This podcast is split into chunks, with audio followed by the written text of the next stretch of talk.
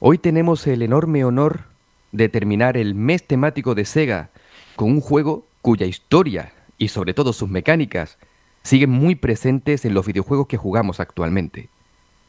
Hoy vamos a hablar de un juego que sin duda es eterno, un juego que siempre será tema de conversación entre los que jugamos actualmente y un juego que en lo personal tengo en lo más profundo de mi corazón. Hoy, en Explorando Videojuegos, Shemu.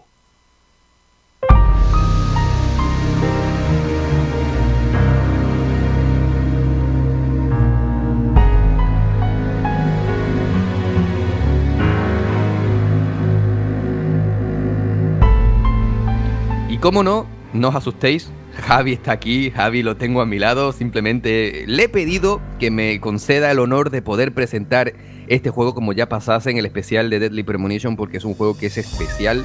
No soy un enorme fan de, de Shemu desde que, que, nació, porque, bueno, pues debido a, a, que yo tenía la consola de la competencia, pues no pude disfrutar del juego en su momento, pero aún así, pese a que lo jugué hace poquito, considero que es un juego que, que con mi edad me ha marcado, así que no podía dejar pasar el enorme honor de, de, poder hablar de él en primer lugar.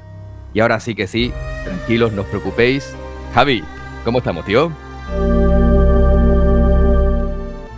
Hola Jesús, muy buenas. Joder, como para no dejarte hablar de, este juego, o sea, eh, si hay un juego por el que mmm, digamos que destacas tú, es este Semu. O sea, hay algunos otros, como por ejemplo, yo que sé, Xenoblade Chronicles 2, eh, entre otros muchos, que sí que eh, en mi cabeza eh, lo primero que pienso es en ti, pero es que Semu especialmente es uno de esos juegos que me has hablado muchísimo y muy bien de él. Y vamos, eh, me has transmitido tanto cariño por este juego, al igual que por la marca Sega, como ya he comentado en otros podcasts, que aquí estamos en este mes temático y concluyendo con uno de, de, esos juegos legendarios que sin duda han marcado la industria de los videojuegos y como bien dices Jesús, es que eh, a día de hoy este juego sigue presente, sigue más vivo que nunca en mecánicas que podemos ver a día de hoy. O sea, es que sí, sí, sin ningún tipo de dudas, tío. Si es que lo, lo más gracioso de Shemu es que incluso gente, porque es que me he encontrado a gente que lo ha probado y ha dicho no me gusta pero le gusta juegos que sí, sí que, que, beben directamente, ¿vale? Porque me he encontrado claro. gente que me, que me diga, pues Shemu no es para mí. Oye, perfecto, opinión totalmente respetable, sí. pero que sepas que Yakuza, que te lo estás gozando como un niño chico, es sucesor espiritual, le pese a quien le pese, de Shemu. Hombre, está mucho más arcade, pero así es. Está claro, es que desde luego, a ver, el primer Semo hay que tener en cuenta y, y ponerlo antecedentes. Es un, el primero que, que, ha hecho algo similar primero que ha utilizado este tipo de mecánicas y bueno, ya veremos que tiene una jugabilidad que a ver, a día de hoy es verdad que, que ha envejecido. O sea, es que ha envejecido. ¿Cómo, ¿Cómo, no va a envejecer? No ha envejecido el primer. Es que es normal. es, que... es normal que envejezca, tío. Es que Hombre, estamos hablando de que es de, la, de, claro. de Dreamcast. Claro, ¿sabes? claro, imagínate. Que, que, cuidado, cuidado. Shemu, un juego que, que, como ya he dicho antes, es, va a ser eterno, que es una leyenda, salió en una consola que es leyenda y que va a ser eterna, como es Dreamcast, ¿vale? O sea, una consola que, que bueno, eh, podríamos decir que supuso el primer clavo en el en el ataúd de sí. Sega. Es, es, una pena, pero, pero así es. Pero aún así podemos decir que, que Shemu 1 y 2, y en este caso Dreamcast, se fue dando guerra. Y, sí, y eso no. es lo bueno, es con lo que nos tenemos que quedar. No, no murió sin que nadie la conociese.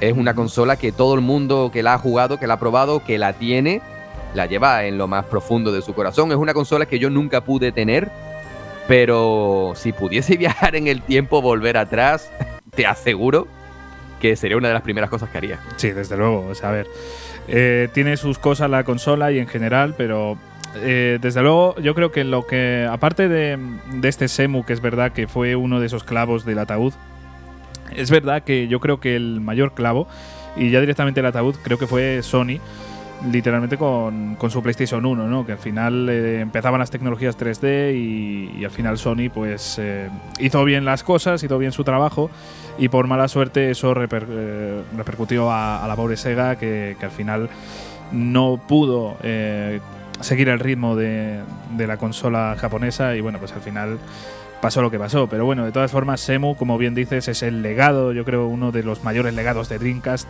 Y sin duda, eh, es que estamos hablando de, un juego muy, muy, muy importante, muy grande. Y como no, hecho por una persona a la que admiro. Ya, si habéis escuchado los otros podcasts del mes de Sega, sabréis perfectamente de quién hablo, de Yu Suzuki. Eh, y bueno, Yu Suzuki Swift o Yu Suzuki Ignis. ¿Por? Tío, modelos de, modelos ah, de Suzuki, tío. Pero de verdad, o sea, es eh, uno de, estos eh, de estas personas dentro de la industria que yo admiro y precisamente por Semu es también uno de esos grandes que, que de verdad que han marcado no solo a la industria, sino a nivel personal a, muchas personas y, yo me incluyo. ¿no? Y ya digo, es que hoy tenemos muchas cosas aquí que comentar, vamos a mm, hacer como en otros especiales, ¿vale? Vamos a hablar un poquito del juego, vamos a hacer un pequeño análisis también de, para analizar esas mecánicas que, bueno, que ya decimos que han envejecido, pero que a día de hoy siguen muy, muy, muy patentes.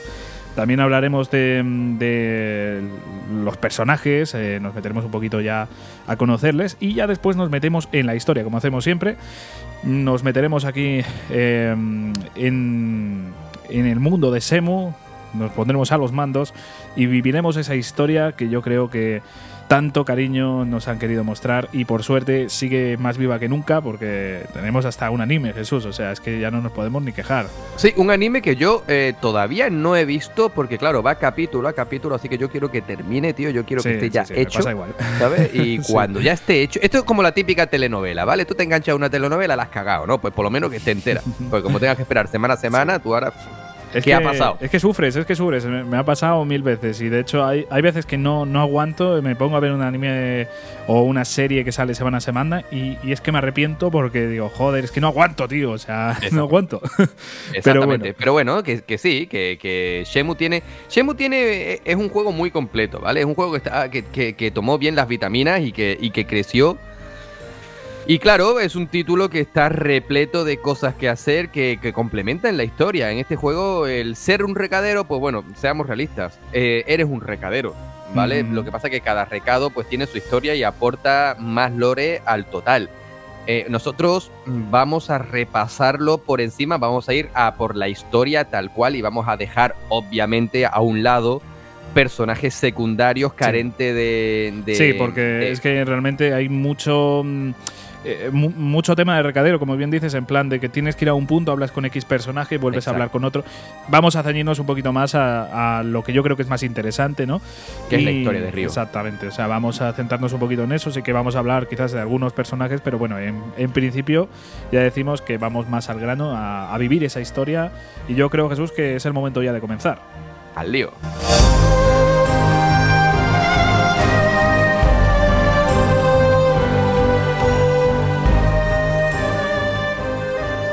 Yo creo, Jesús, que lo primero que deberíamos hacer para poner en contexto a los oyentes es eh, hablar un poquito de esas mecánicas que, que, supusieron el, futuro de, muchos juegos, ¿no? porque fue muy pionero en, en, algunas mecánicas que a día de hoy conocemos mucho, por ejemplo, pues el paso del tiempo, ¿no? que yo creo que es una de esas cosas que que, a ver, ya se utilizaban en algún videojuego, pero desde luego supo pulir muchísimo Semu y desde luego, pues estamos hablando de que le daba un tema de realismo eh, esencial. Sí, sí, sin duda. Mira, eh, el tema de la mecánica esta de, de poder eh, trastear con el tiempo, de, bueno, en, esta primera entrega no se hace de una forma tan atractiva como la segunda. porque en este tienes que esperar sí o sí, ¿no? Que es algo que puede echar. En la, en la segunda parte, ya te, no te preocupes que no es spoiler, ya tienes la opción de poder saltar. A, por ejemplo, si tienes que ir a hacer una misión de tal sitio y es a las 7 de la tarde y son las 12 del mediodía, pues quieres avanzar en el tiempo, entonces tú le das así y viajas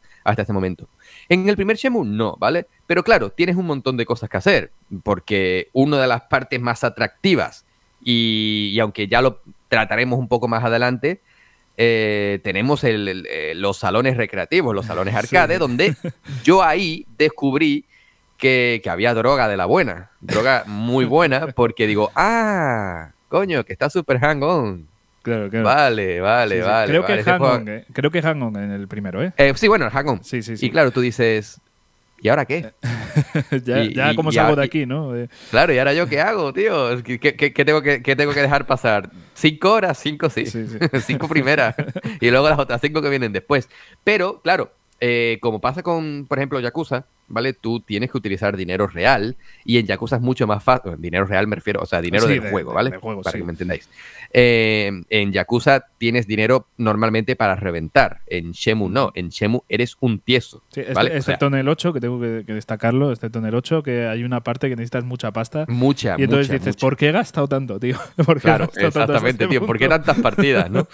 Pero, pero es cierto que, bueno, pues ese salón, esos salones arcade están ahí y es una buena forma de hacer pasar el tiempo, pero tienes otras tantas. Sí, Puedes ir a entrenar, porque, oye, Río es un aprendiz de artes marciales, por lo tanto, ¿qué, qué otra cosa va a hacer? ¿Irse a tomarse unas cervezas? También, pero no.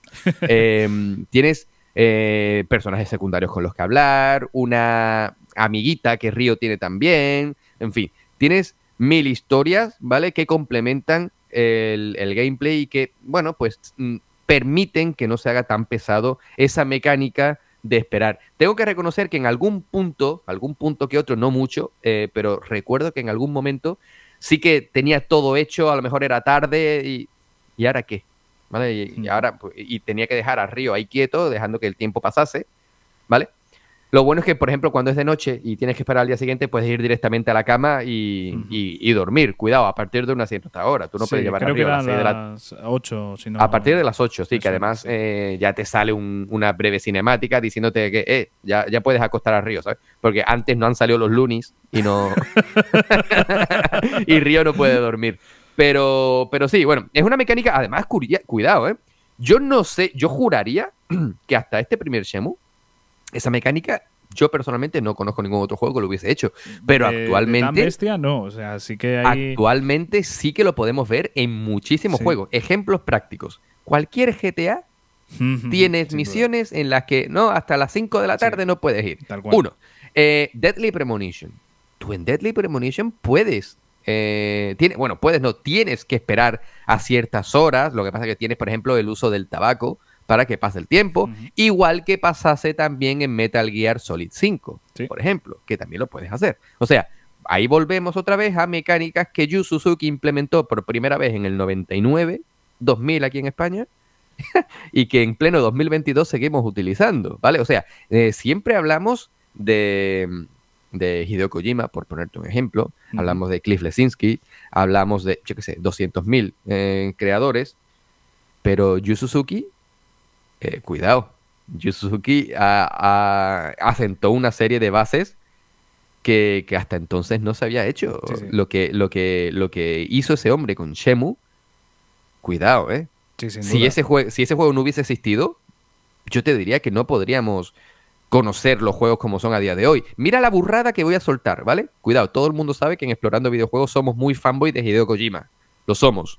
Sí, sí, sin duda. Pero te voy a decir una burrada, ¿vale? Si Metal Gear no hubiese existido, podríamos seguir conociendo los videojuegos como son, salvo que con la salvedad de que quizás el tema sigilo no Sí. sería tan así. Claro, pero que si a día de hoy el, el sigilo sí que se utiliza muchísimo, ¿no? O sea, Claro, pero si. Shemu no hubiese existido, los videojuegos serían de una forma muy distinta. Yo creo que sí. Yo creo que serían bastante distintos y desde luego eh, es que hay muchas sagas que a día de hoy son impresionantes que, que amamos con todo nuestro corazón que no hubieran existido ni de coña.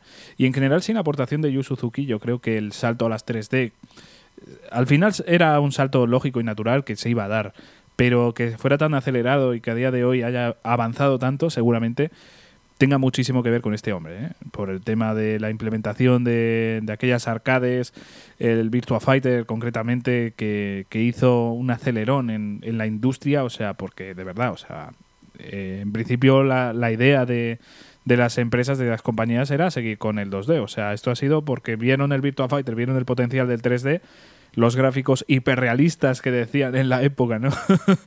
que ahora los vemos como un truño, pero, pero claro, es que fue un salto significativo. ¿Tú y... crees, Javi, Ujú. Eso que acabas de decir, ¿no? Que en aquella época, guau, chaval, no veas, se ven igual que en la realidad, como yo decía Sí. también en un programa anterior, y actualmente, como tú bien dices, es un truño, ¿vale? Te vuelvo a decir, con un polígono te salta un ojo. ¿Tú crees que dentro de 20 años, yo, yo sinceramente con la calidad gráfica que tenemos actualmente, yo no sé hasta qué punto vamos a llegar? Mi pregunta es, ¿tú crees que dentro de 20 años vamos a ver los gráficos de hoy?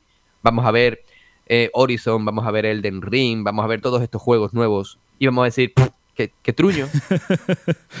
A ver, eh, Es posible que sí, porque ya te digo, la única posibilidad que hay es seguir con otra tecnología, ¿vale?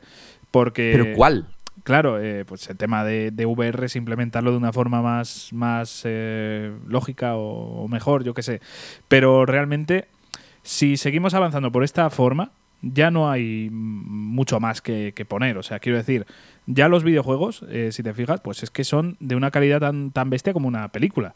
Es que tú ves Horizon, o sea, Forza Horizon 5, ves Gran Turismo 7 y tú dices, es que es que es una peli. Estoy, estoy dudando de si lo que estoy viendo es de verdad o no. Claro, es que la, única cosa que puede hacernos decir esto es un truño es que cambie nuestra forma de, ver los videojuegos. ¿Sabes? Porque ya a nivel gráfico ha llegado ya el punto que es prácticamente real todo. O sea, no hay. hay juegos que obviamente tienen una forma más cartoon o tienen una forma que, que no es tan realista pero desde luego los juegos que quieren ser realistas eh, lo son ya completamente. O sea, ya no veo casi la diferencia entre una película, como bien digo, y, un videojuego. Ya es muy difícil, ya no está esa línea tan, tan bestia ¿no? que había en su día con PlayStation 1 y una película de, ese año. ¿no? Eh, ahora ya básicamente yo considero que, está ya muy, muy, muy cerca o o ya superándolo incluso. O sea, ya tenemos gráficos que son vamos, que parece que está el tío en tu tele. Eh, la única cosa que puede hacer que digamos esto es un truño es que cambie la, la perspectiva, la, forma de ver un videojuego y yo creo que es una tecnología que va a existir. No sé cuánto va a tardar, igual tarda pues muchísimos años o igual eh, directamente pues eh, yo qué sé, no es tan potente como nos la imaginamos, igual simplemente pues es una tecnología, pues no digo de meterte en el mundo, simplemente pues la forma de interactuar, por ejemplo, pues con las gafas VR es que la forma de jugar cambia bastante. Eh, ¿Me puedes confirmar tú, Jesús? Sí, lo que pasa es que, a ver, yo, yo tengo las gafas VR de PlayStation 4, están bien, ¿vale? Pero yo en lo personal las tengo a modo anecdótico. Ya, ya, ya, Te, lo, prometo. Eh, hay ciertos juegos que los he disfrutado, ¿vale? No, no te voy a mentir. Pero si tú a mí me dices, ¿cómo te gustaría que fuese el futuro de los, futuro de los videojuegos? ¿Mediante gafas VR o mediante el sistema tradicional? Y yo te voy a seguir diciendo el sistema tradicional. ¿Por qué? Porque si yo de por sí soy una persona que no, que en lo personal, yo puedo entender que haya gente que diga como que no, payaso, vale. Yo soy una persona que no me gusta jugar con cascos, como ya te he dicho a ti varias veces. Imagínate tener que jugar con gafas puestas. Claro, ¿Vale? a mí me gusta estar jugando, pero estar pendiente también de lo que hay a mi alrededor como si estuviese viendo la tele, ¿no? Por lo tanto, saber que estoy jugando aislado, en cierto modo, no estoy escuchando lo que hay fuera, no estoy viendo lo que hay afuera, me jode un poco en lo personal. Eh, pero claro, es verdad que bueno, la, experiencia inmersiva es mayor, ¿no? Pero bueno, eh, resumiendo, yo creo que gráficos eh, como tal de una tele, no se va, no vamos a decir vaya truño. Porque en animaciones estamos ya en un nivel excelente. O sea, es que ya es eh, unas animaciones a nivel muy potente, muy importante y a nivel de cine. Entonces, eh, yo creo que una de las cosas que más envejece es esa y otra, pues la calidad gráfica, obviamente, de las texturas y demás, que también estamos en un punto que ya es. Mm, ya, ya hubieran querido las películas de su día tener gráficos similares, ¿no? El 3D, que era obviamente mucho más fuerte que en videojuegos.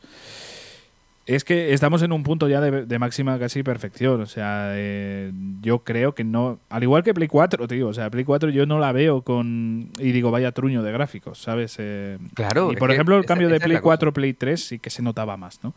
Pues yo al menos el de, por ejemplo, Play 5 o Play 4 no lo noto tan bestia y no noto, o sea, yo los, los juegos de PlayStation 4 sigo viéndolos y diciendo, pues, yo que sé, de las of 2, sigo diciendo es una bestialidad técnica. Perfecto, es un juego perfecto. Eh. Otro ejemplo claro que se ha estrenado hace poquitos días. Versión para nueva generación de GTA V. ¿Era necesaria? Yo no lo considero. No, no creo que sea, que sea necesaria porque GTA V es un juego que es ya de por sí tremendamente bueno como para que encima te digan, no, oye, una versión de para PlayStation 5 y Series X sería, sería la hostia. Oye, que perfecto, respeto tu opinión, pero no lo veo así. Igual que Red Dead Redemption 2. Oye, una versión para PlayStation 5 Series, ¿para qué? Ya, si ya es perfecta. The Last of Us 2 versión PlayStation 5, ¿para qué? Si ya es perfecta. Es que voy más allá, es que la versión de, de PlayStation 3 ya es perfecta del primer juego, de The Last of Us. ¿Vale? No, yo no veo necesario ese tipo de, eh, será quizá que a mí el tema gráfico no me importa tanto. Oye, que cuidado, que un juego con un apartado técnico notable siempre va a ser mucho más resultón. Pero pongo ejemplo, ejemplo práctico. El otro día, bueno, a principio de mes, eh, nosotros abrimos el especial de Sega con, un especial de, Sonic, ¿no? Claro, em, jugando yo Sonic en este recopilatorio de Mega Drive, ¿vale? Que hay para PlayStation 4, Switch, bla, bla, bla. Pues estuve jugando Sonic y, yo sentía que lo estaba jugando como una de tantas veces cuando era pequeñito, ¿vale? Eh, o sea, es como si el tiempo no hubiese pasado, ¿vale? Y eso, y a mí me dio una sensación muy extraña, ¿vale? Porque lo he jugado un montón de veces, pero lo había jugado por jugar. Pero esta vez me puse a jugarlo para rememorar, ¿vale? Como un viaje en el tiempo. Y eso fue una de las cosas más raras que he hecho yo, te lo prometo. O sea, claro, porque nunca me había puesto a jugar un juego tan clásico como Sonic, ¿no? Sonic, Super Mario, cosas así, ¿no? Teniendo en la mente el recordar esos tiempos en los que yo me puse delante de la consola de esa Mega Drive por primera vez, ¿no? Claro, a continuación me puse a jugar Gran Turismo 7, ¿vale? Son juegos que no tienen nada que ver, pero en el apartado técnico eh, se nota el salto. Y yo dije, hostias, ¿qué cojones ha pasado aquí? O sea, ¿cómo en cuestión de, ponle tú, 25, 35 años, ¿no? Podemos haber pasado, a ver, que son muchísimos años, yo soy plenamente consciente de ello. Pero es que muchas veces no nos damos cuenta del salto, de la velocidad, nunca mejor dicho, hablando de Sonic o de Gran Turismo, ¿vale? A la que ha circulado, a la que ha ido en la industria del videojuego, porque si en 30 años hemos pasado de ver cuatro píxeles mal dibujados a toda velocidad por un mm. sitio, o un fontanero que va comiendo champiñones por ahí, pegando saltos, a, por ejemplo, te digo yo, cualquier juego, es que no voy a poner ejemplos. Bueno, el último Mario Odyssey, por ejemplo, ¿no? vale, por ejemplo es que a mí me parece, a mí me parece una auténtica locura, tío. Es que tú ves el primer Mario Kart y el último y tú dices, joder, ¿qué está pasando aquí? Esto va a una velocidad que, no soy capaz de entender. Sí, sí, desde luego. O sea, el avance que, estamos teniendo es exagerado y, hay personas que no saben ni adaptarse porque va demasiado rápido. Pero bueno. Y luego, perdona que, perdona que continúe brevemente con este tema todavía. Es que vamos a una velocidad de lanzamientos mensuales que cada mes hay hay muchos, porque al mes salen muchísimos juegos que pasan por debajo de nuestro radar, ¿vale? Yo solo entiendo. Pero hoy cada mes salen tantos juegos, y claro, cada juego que sale es un poquito más de tecnología que el siguiente puede utilizar para decir, eh, quiero algo así o quiero que algo no sea así, ¿vale? O sea, a lo largo del año nos encontramos con una cantidad de lanzamientos tan bruta, tan, tan, tan, tan bruta, que yo no sé el año que viene lo que nos vamos a encontrar. es que no lo sé. Es, que, yo, ver eh, Horizon Forbidden West, que hasta los personajes secundarios son impresionantes, ¿vale? ¿Qué nos vamos a encontrar en, yo qué sé, tío, en Elder Scrolls, el nuevo? ¿Qué nos vamos a encontrar en ese Fable, Fable también que están haciendo en Xbox? ¿Qué nos vamos a encontrar en el, en el próximo Xenoblade en Nintendo Switch? ¿Qué nos vamos a encontrar en, God of War Ragnarok? Es que me da miedo pensar que es lo que podemos acabar encontrándonos. Ya, es que, bueno, pues eh, además teniendo en cuenta que acaba de arrancar la generación, por así decirlo, pues eh, a saber. Pero bueno, de verdad, sí, eh, la, la, velocidad de la que avanza esto es impresionante y los lanzamientos es también exagerado. O sea, llega ya a un punto que, que, dices, es que, ¡ay! Se va a acabar el año y me faltan 50 que, que he querido jugar, ¿no? que han salido este mismo año. Es exagerado, es exagerado. Lo bueno también que que al haber tantos, pues eliges uno y a los pocos meses ya está bajito el otro, ¿no?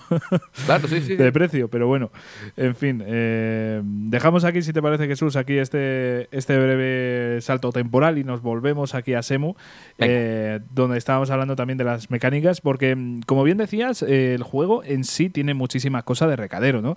Algo que en general a la comunidad no nos gusta demasiado, pero que en este tipo, eh, bueno, en este juego precisamente yo creo que era fundamental y es su mecánica base, ¿no? O sea, al final el ir investigando, porque este juego al final no deja de ser casi hasta un juego de investigación, o sea, uno desde fuera piensa, es un juego de lucha.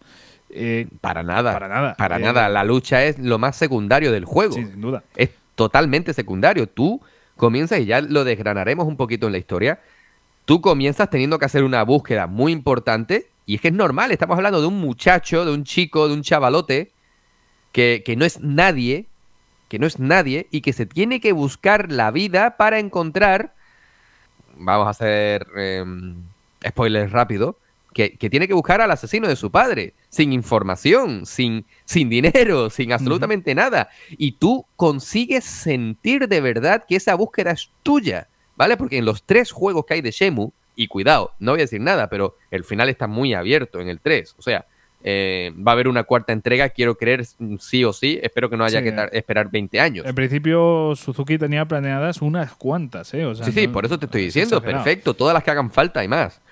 Al final, es eso, es que es normal que seas un recadero.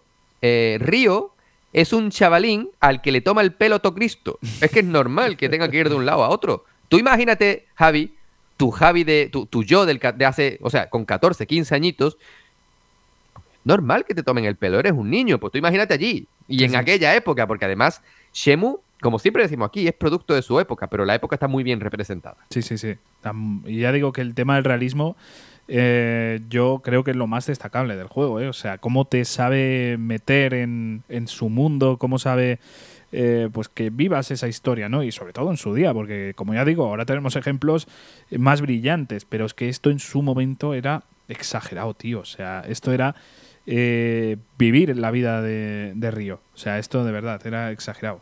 Sí, pero quizá lo que sí es cierto es que es posible que en su época, y, aquí volvemos a, hablar sobre el por qué no fue tan éxito como debería haber sido, que cuidado, que fue un éxito, pero no fue lo que, lo que se esperaba. De hecho, lo intentaron con la segunda entrega, pero ya Sega ya no pudo más, porque durante mucho tiempo fue uno de los juegos más caros de la historia. Y ya la segunda entrega, ya ni te cuento.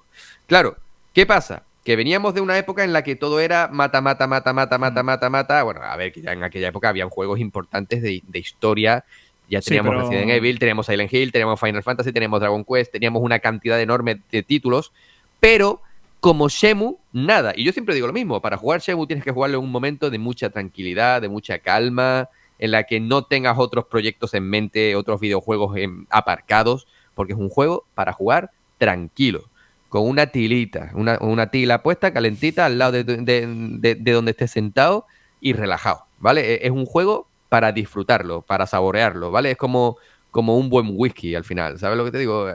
Y, claro, pues en aquella época, en aquella época quizás la gente que lo jugase no tenía tan en mente lo que a lo que se iban a enfrentar, lo que se iban a encontrar. Yo creo que si Shemu hubiese aparecido por primera vez ahora, eh, otro gallo hubiera cantado. Sí, sin dudas.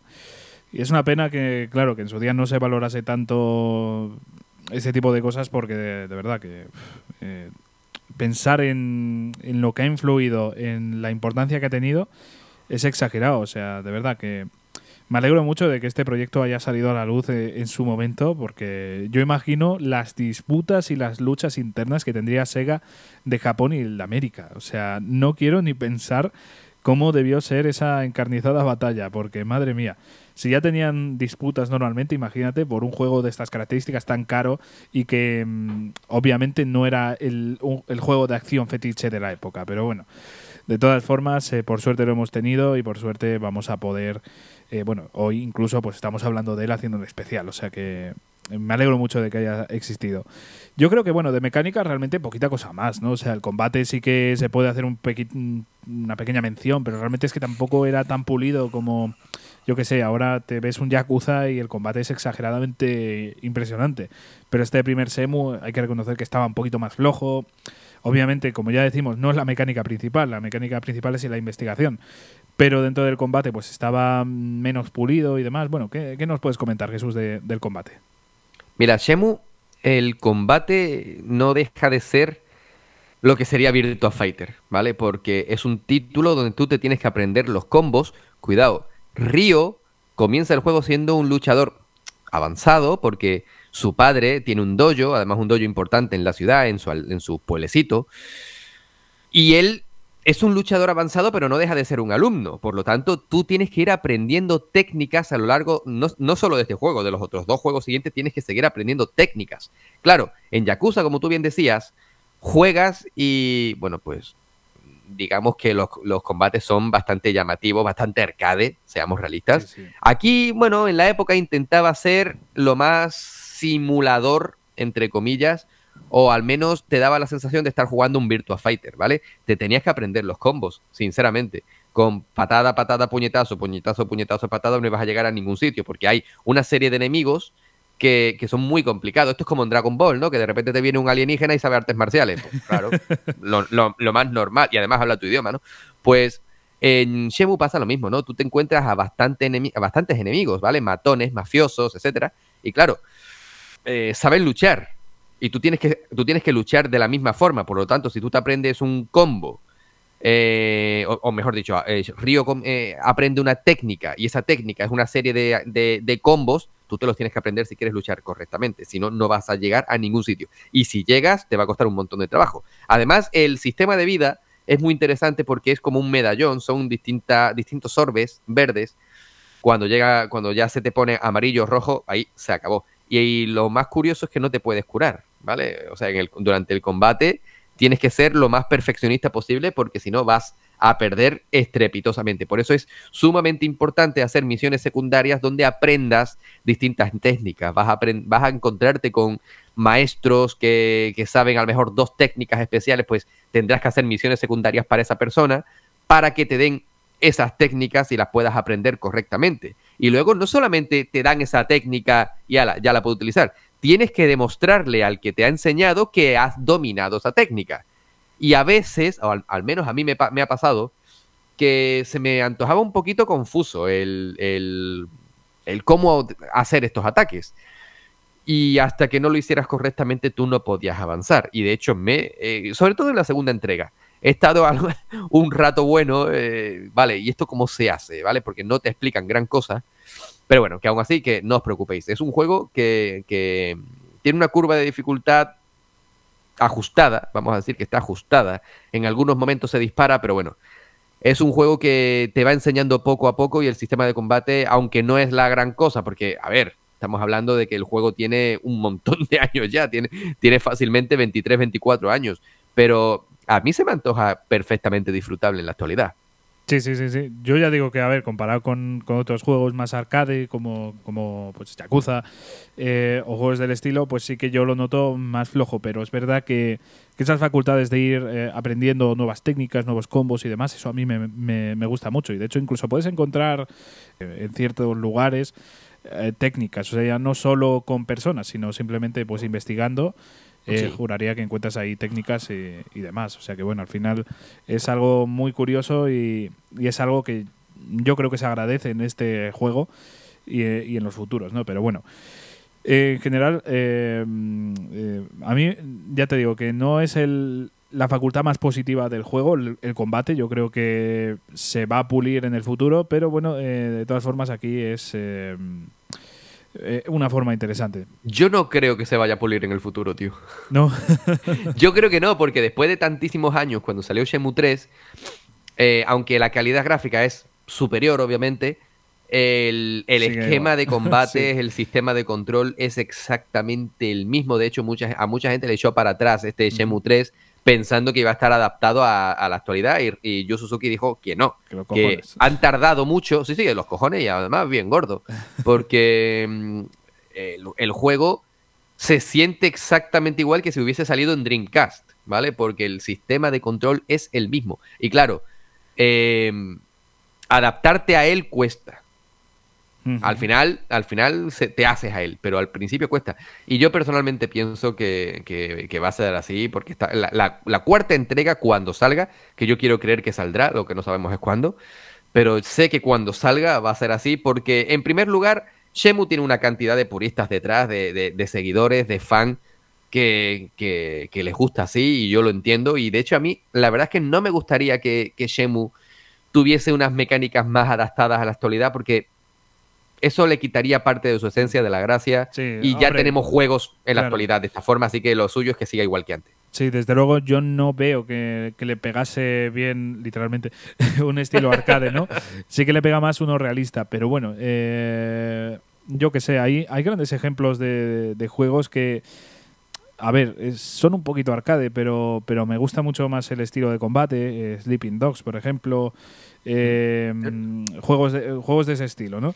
Pero bueno, de todas formas, eh, ya te digo que es una cosa interesante y desde luego pues le añade también eh, el realismo, ¿no? O sea, porque al final no dejas de ser un alumno y, vas aprendiendo, vas mejorando poquito a poquito. Bueno, pues vamos a hablar ahora de, más cositas. Vamos a centrarnos quizás también, eh, decir que está dividido en tres discos, que eso también creo que es importante. echamos ya en falta... es verdad que tenemos ahora juegos con dos discos, pero no queremos esos discos. Queremos discos que, vayan leyéndose y, tal, no de instalación, tío. Claro, no, a lo que tú te refieres de juegos con dos discos actualmente son lo de el, instalador y el juego en sí, ¿no? No, yo lo he hecho en falta. Te prometo que yo lo he hecho en falta muchísimo, porque La, sensación que yo tenía con, por ejemplo, Final Fantasy VIII, eh, o el 7, o el 9, eh, con, Metal Gear, de cambia. Eh, es que era, era como.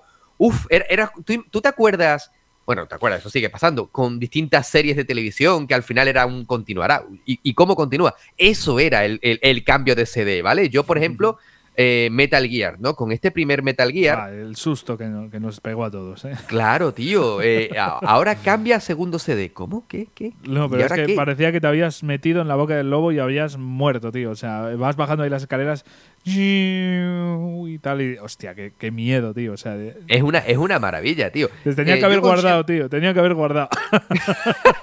yo con Shemu, por ejemplo, como ya he dicho antes, no experimenté esto de los tres CDs porque, claro, yo jugué la versión, este remaster HD, bueno, remaster tiene poco, este port que sacaron para PlayStation 4 y Xbox, ¿no? Ahí es donde yo jugué porque, ya lo he dicho al principio, yo he crecido con Shemu. He crecido sabiendo que existía y que era una leyenda, pero nunca lo había podido jugar porque nunca había tenido una Dreamcast. Claro, en el momento en el que me enteré. No solo que iban a sacar una tercera entrega, sino que iban a sacar un remaster de los dos. Yo dije, esto lo tengo que jugar sí o sí. Y, es que no me arrepiento. No me arrepiento de nada. Claro, claro, normal. Y bueno, pues si te parece Jesús, ahora lo que vamos a hacer es hablar de los personajes.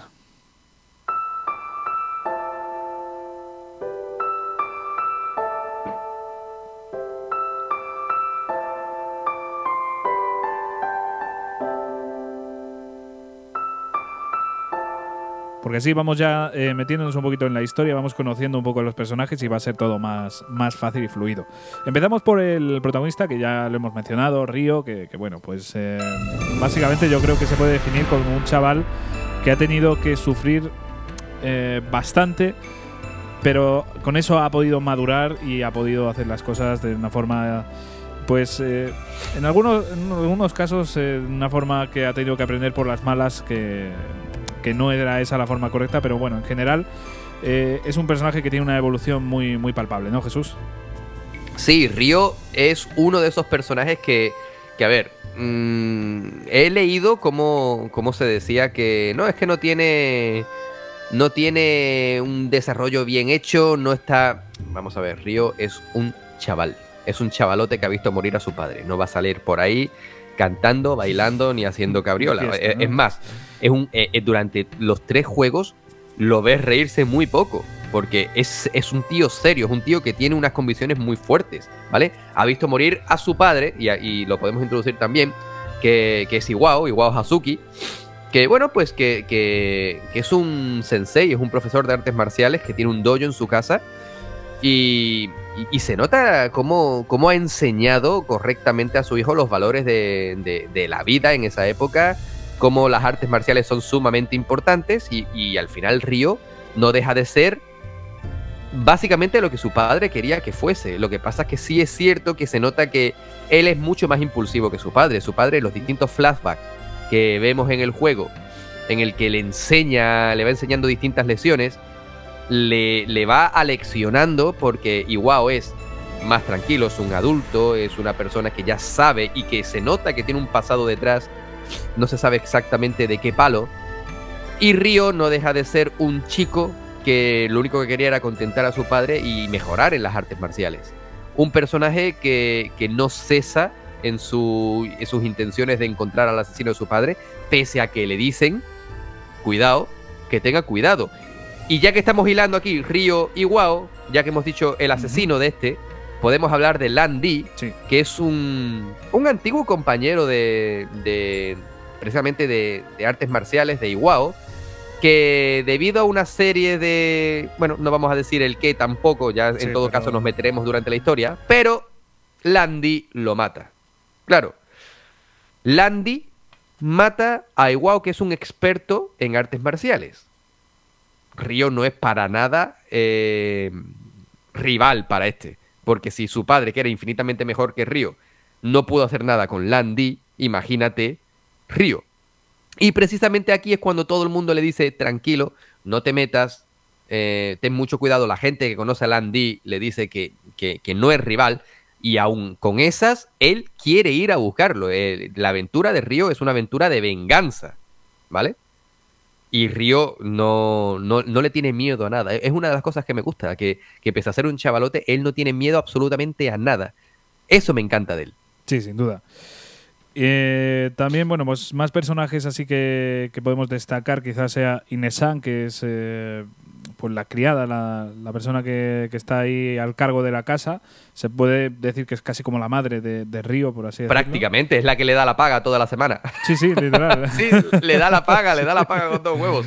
Y, y- y, bueno, intenta dar consejos a Río de la mejor forma posible, solo que, bueno, ¿qué, qué chavalote de 15 y 16 Claro, ¿no? años ha hecho caso a un adulto? Sí. ¿sabes? Pocos. Pues imagínate cuando han matado a tu padre y quieres ir a por el asesino. Claro, claro. Lo Eh, siento, Ine. Así, bueno, alguno más destacable para no, no hablar de, de todos, pero quizás sea también Master Cheng, que, que es una persona que, que vamos a conocer en la historia más Buah, y que además, buah, chaval, además para conocer a Master Chen, tenías que hacer una cosa que a mí me reventó la cabeza. Y, y fíjate que lo jugué hace dos, tres años. Yo no me quiero imaginar eh, en la época, ¿vale? Porque si nosotros, por ejemplo, para hablar con Meryl en Metal Gear, en el primer Metal Gear, teníamos que hablarle por codec, que además teníamos que hablar por codec, buscando en la carátula, en la contraportada su, su, su número de codec. Para hablar con Master Chen, para llegar a él, teníamos que utilizar una cabina de teléfono de- del juego, que hay varias repartidas por ahí, y teníamos que hacer una investigación exhaustiva llamando a distintos números de teléfono hasta que dábamos con el número correcto, eh, resolver una especie de adivinanza, de puzzle, de, respuestas a, preguntas bastante, bastante raras, y entonces conseguías la dirección del almacén número 8 para encontrar a Master Chen y a su hijo, ¿no? Guizan, que, que bueno, que al final también va a tener un papel relevante en la historia, como ya veremos. Pero, pero bueno, ya, ya nos meteremos con él más tarde.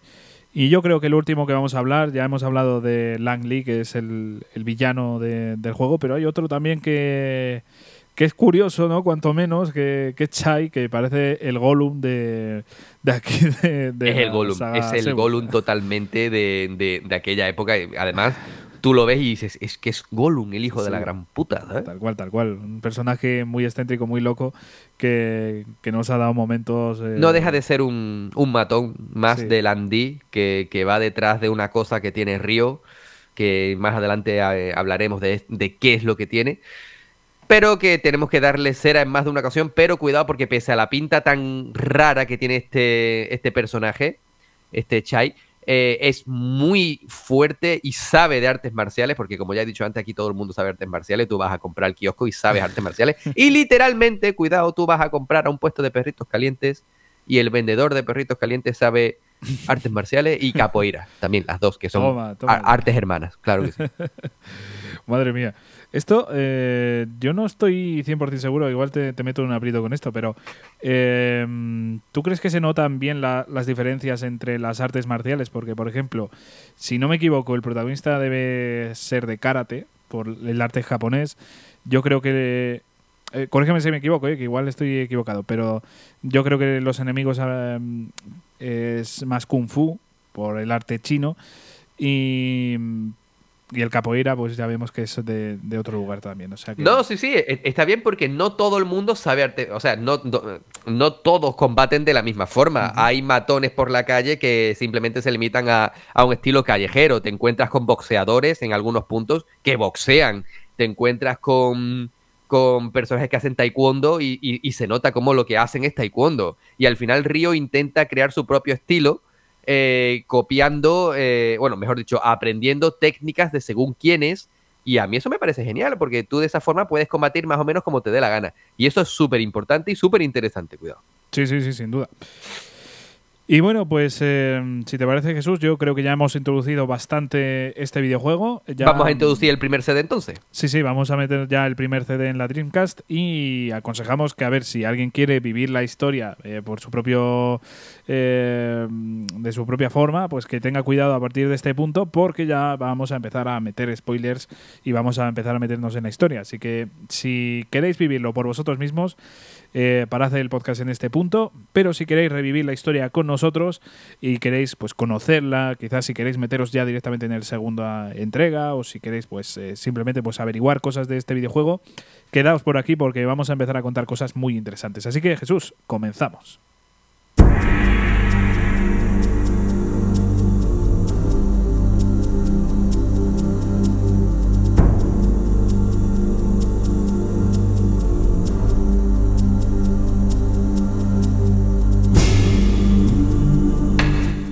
Que al empezar el juego ya vemos una de las escenas más emblemáticas de, la saga, ¿no? Y vemos precisamente, como ya has comentado, eh, algo que yo no considero spoiler porque es literalmente el primer minuto, pero vemos la muerte del padre de, de Río, ¿no? Sí, eh, a modo de, escena trágica, ¿vale? Porque el juego no comienza nada bien. Y, seamos realistas, el juego no tiene una historia bonita, no es un, no es un juego que, que, que te saque una sonrisa es un juego triste, es un juego de pérdida, es un juego de intento de superación, de búsqueda y de venganza. Y esa venganza siempre tiene que comenzar con algo trágico y como tú bien has dicho, pues el asesinato de Iwao por parte de Landy. Y claro, Ryo eh, intenta defender a su padre, pero igual que mata a Landy a Iwao de un golpe, a Ryo no lo mata, pero sí lo lanza muchos metros eh, lejos de él con un simple movimiento, lo cual ya da a entender que este enemigo es muy superior a, a Ryo. Y bueno, pues a partir de ahí, en ese preciso momento, cuando, cuando Ryo despierta, que despierta en su cama, que, que, que un compañero del dojo, Fukusan y Ine-san, lo ayudan a llegar a casa y lo meten en la cama, pues cuando se despierta ya, Río ya únicamente tiene en mente buscar a Landy y, cobrarse su venganza, ¿no? Porque su padre, pues, ha muerto. Vale, desde este preciso momento, eh, y hay que destacar que la historia tiene un mogollón de recovecos, un montón de distintos detalles. No vamos a entrar en esos detalles, por lo tanto, aunque nos escuchéis a nosotros y obviamente hagamos spoilers de toda la historia, vais a tener innumerables ramificaciones que no vamos a tratar y que eso va a ser todo sorpresa para vosotros, sorpresa que de verdad que os recomiendo. Bueno, en este momento, cuando Río despierta y ve que su padre está muerto, lo primero que hace es dirigirse a Inesan, a esta señora de dama de llaves de su casa, para decirle si ha visto algo. Bueno, le dice que en efecto, tanto ella como Fuku-san han visto que se han marchado en un coche lujoso y negro. Bien, es un pueblo tranquilo, es un pueblo modesto, no hay muchos vehículos de ese tipo, así que lo primero que hace es salir a la calle e, e, y empezar su investigación. Preguntar a, los habitantes de, este pueblo, a sus vecinos, si han visto ese coche negro. Bien. Claro, y el vecino te dice, uy, pues yo no, pero tal persona sí que lo ha podido ver. O sea, es un poquito de este estilo, ¿no? Claro, es muy enrevesado. Y a partir de aquí tenemos que ir literalmente tocando la puerta de ciertos vecinos, como si estuviera vendiendo enciclopedias, igual. Eh, sí, sí, en serio, porque te dice, eh, porque a lo mejor el vecino de enfrente te dice que no ha visto nada, pero en la calle tal, el vecino tal eh, lo ha visto. Claro, ¿y ahora qué tienes que hacer? Pues ahora te tienes que ir a buscar puerta por puerta el nombre de ese vecino, que yo no sabía eso, tío, pero... Pero claro, tú tienes que utilizar el botón exacto para mirar e investigar la placa, de la, lo que sería el nombre de la puerta. Porque está en japonés. O sea, eh, claro, está en japonés y tú no entiendes un carajo. Entonces, claro, tienes que ponerte la visión en primera persona para que te salga traducido Hiroshi Yamauchi, por poner un ejemplo. Exactamente. y a partir de ahí, pues ya encuentra. Ah, vale, es aquí, no es aquí, no es aquí, es aquí. Bien. Cuando hemos encontrado a los que nos hablan de, de, de este coche negro, tenemos que empezar a, a, meternos en los bajos fondos del pueblo. ¿Qué es lo que pasa en los bajos fondos? Pues que nos vamos a encontrar una cantidad enorme de, de maleantes, ¿vale? De, de ladrones, de, de, borrachuzos que no hacen nada, de los típicos marineros rudos que, que, están ahí, porque claro, el pueblo es un pueblecito portuario. Sí. Y, y, nos vamos a encontrar con varios marineros que, como en esas típicas historias que beben y se pelean, ¿no? ¿Y quién está ahí para pelearse con ellos? Pues Río. Claro, que es que llega a un punto que tienes que investigar, yo qué sé, o sea, yo creo que no hay nadie en todo el pueblo que no hayas investigado, macho, porque... claro, y al final Río literalmente se pelea con todo el pueblo. Sí, o sea, sí, se ha peleado con todos los malotes y, y, y es súper interesante porque... Hay algunas escenas en las que Río demuestra ser un chulo que flipas, ¿vale? Que, que es lo que a mí me, me, me hacía tanta gracia de este personaje, porque a lo mejor llegas, combates con unos cuantos y luego te viene el otro típico, eh, va a golpear o a intentar apuñalar a Río, cualquier cosa, pero él, pese a ser un aprendiz, sabe de artes marciales y, y eh, le hace una finta, evade el ataque, le pega un golpe, ¡pum! Y se queda tan pancho, ¿sabes? Como, como pasaría con, con Kiryu, con Kazuma Kiryu en, uh -huh. en Yakuza, pues yo creo que Ryo tiene mucho, mejor dicho, eh, Kazuma Kiryu tiene bastante de Ryo Hazuki. Sí. Para mí tiene muchísimo, porque tienen una personalidad similar, ¿vale? Son personas rectas, férreas, Sí. pero no te pases conmigo porque te pego un reventón en la boca que te hace falta tres ortodoncias, una detrás de otra. ¿Vale? Bueno, eh, es que estamos yendo muy rápido por la historia. Estamos yendo muy rápido en este Sí. primer CD, pero es que, de verdad, la historia como tal no es larga.